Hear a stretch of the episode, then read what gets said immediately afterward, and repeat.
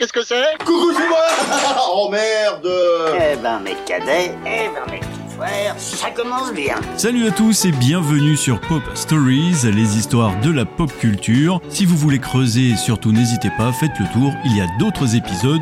Bienvenue à tous. Et le spectacle continue On va cette fois-ci parler d'un festival qui à la base était prévu pour accueillir 50 000 personnes, mais qui s'est vite retrouvé avec 500 000 personnes. Cela se passe en 69 et c'était censé se dérouler du 15 au 17 août, mais au final, un jour de plus a été nécessaire vu l'engouement. Il s'agit bien sûr du légendaire festival Woodstock. Mais comment tout cela a bien pu être réalisé? D'où vient l'idée? Pour qui? Pourquoi? On va voir tout ça. C'est un rassemblement emblématique de la culture hippie des années 60, organisé à White Lake, dans l'état de New York, à environ 80 km au sud-ouest de Woodstock. Oui, bien que la ville de Woodstock ait prêté son nom au célèbre festival, il ne s'est jamais déroulé là-bas, mais c'est sur les terres du fermier Max Yasgour que tout s'est passé.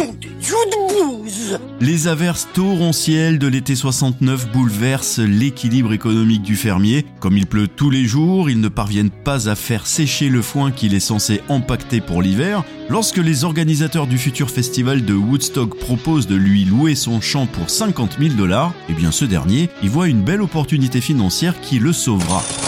Il accepte même si le public euh, attendu par le festival n'a pas grand chose à voir avec ses valeurs. C'est un républicain conservateur soutenant la guerre du Vietnam et effectivement tout les oppose.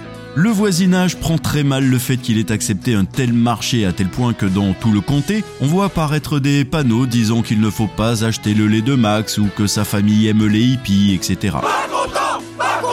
La ville cherche à trouver des moyens légaux de faire interdire l'événement, mais Max décide de se rendre au conseil municipal, il brandit le premier amendement de la Constitution américaine et y prononce un discours qui est resté dans les mémoires.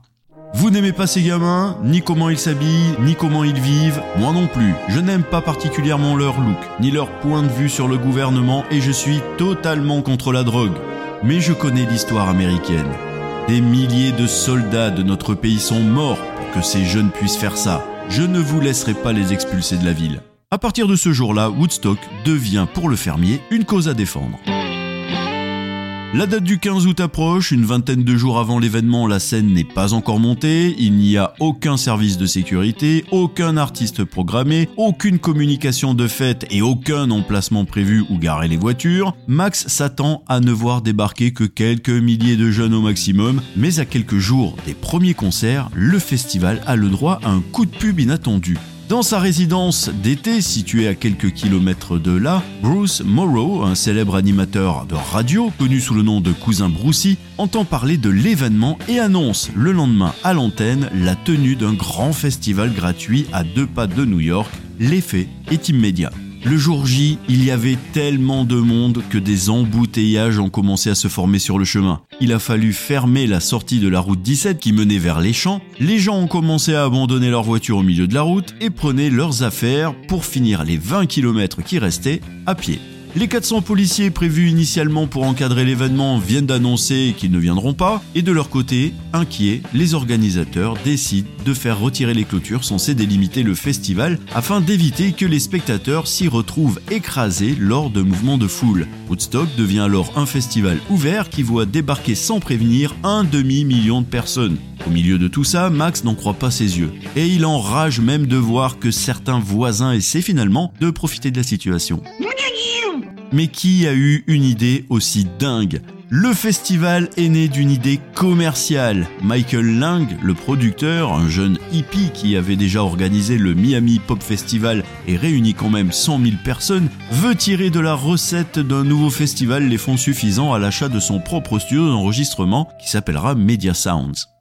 Il était accompagné d'Artie Kornfeld, John Roberts et Joel Rosenman, trois autres jeunes et talentueux businessmen de la musique. Deux de ces organisateurs étaient des héritiers et avaient de l'argent à investir. L'idée de Woodstock est aussi née de leur envie de faire un feuilleton totalement loufoque sur leur vie. Les gens leur ont proposé des idées et l'un d'entre eux a donc lancé celle d'un studio d'enregistrement à Woodstock où était réunie toute une communauté de musiciens dont Bob Dylan. C'est là qu'ils ont eu l'idée du festival et sont partis sur un coup de tête sans business plan ni même une stratégie à tel point qu'ils n'ont pas fait un seul profit sur ce festival. Car au bout d'une journée, les barrières de sécurité se sont effondrées et les gens sont arrivés de tous les côtés. C'est donc devenu un festival gratuit par la force des choses. Mais le but à la base n'était pas d'arnaquer les gens avec ce festival. On parle d'une génération qui rêvait d'une utopie. Et Woodstock, c'était pour eux la concrétisation de ce monde rêvé. Un regroupement d'individus unis par la musique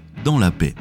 Le nom complet du festival, c'est Woodstock Music and Art Fair. Oui, c'est son vrai nom. Et selon le magazine Rolling Stone, il a changé l'histoire du rock'n'roll. Woodstock était au départ conçu comme un festival payant. Les tickets avaient été mis en vente au prix de 18 dollars, environ 125 aujourd'hui, pour les 4 jours, tandis que le tarif avait été fixé à 24 dollars sur place. Près de 190 000 billets ont été vendus en amont de l'événement, alors que les organisateurs avaient plutôt prévu, je vous le rappelle, 50 000 festivaliers. Au bout d'un jour, une pluie diluvienne transforme le site en un bourbier géant, à tel point que certains artistes prenaient des coups de jus touchaient à leur guitare.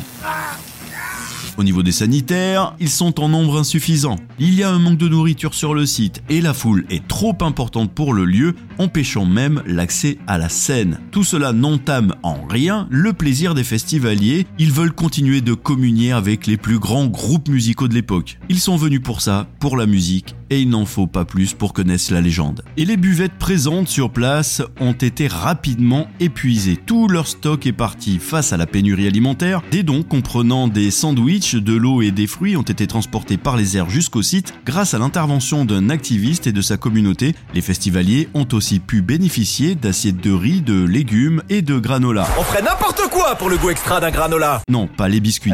Mais le plus profond à propos de Woodstock, c'est cette expérience d'un événement complètement amateur et excitante pour les gens. Pas de bannière commerciale, pas d'espace pour les artistes et VIP, pas de réglementation. C'est l'improvisation totale, la liberté extrême. Le showbiz existait, bien sûr, mais les jeunes savaient qu'il y aurait un festival avec un aspect complètement affranchi et c'est ce qu'ils recherchaient à l'époque. Bien sûr, beaucoup se sont aussi déplacés pour la drogue. Le LSD venait de sortir sur le marché et les gens en ont profité pour expérimenter ça là-bas. Dans de telles conditions, la petite unité de premier secours a eu fort à faire, totalisant notamment quelques 900 blessures liées à des festivaliers ayant marché pieds nus sur du verre brisé, des pierres aiguisées ou des morceaux de canettes. Bon, c'est vrai aussi qu'à Woodstock, il y a eu deux morts quand même. Mais pour un demi-million de personnes sur un terrain agricole durant tout un week-end, ça reste très peu, même si nous sommes tous d'accord, c'est tout de même deux vies prises. Mais c'était accidentel. L'un a fait une overdose, l'autre était dans son sac de couchage et s'est fait écraser par un camion poubelle. Oh merde. Oh c'est con ça. Le festival a accueilli en tout 32 groupes et solistes de musique folk, rock, soul et blues. Et cette année-là, la société américaine est déchirée par les manifestations contre la guerre du Vietnam, le mouvement des droits civiques et les assassinats de Robert Kennedy et de Martin Luther King un an plus tôt. Ce festival, c'est comme un remède à la colère.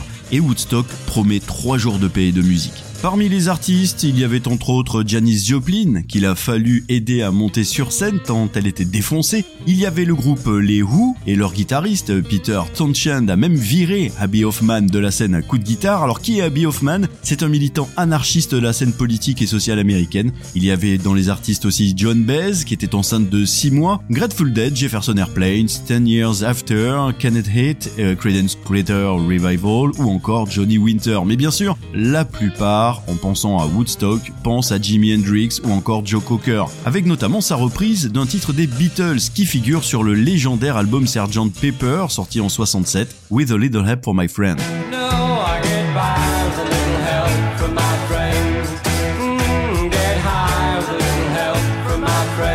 Et ça, c'est la version de Joe Cocker.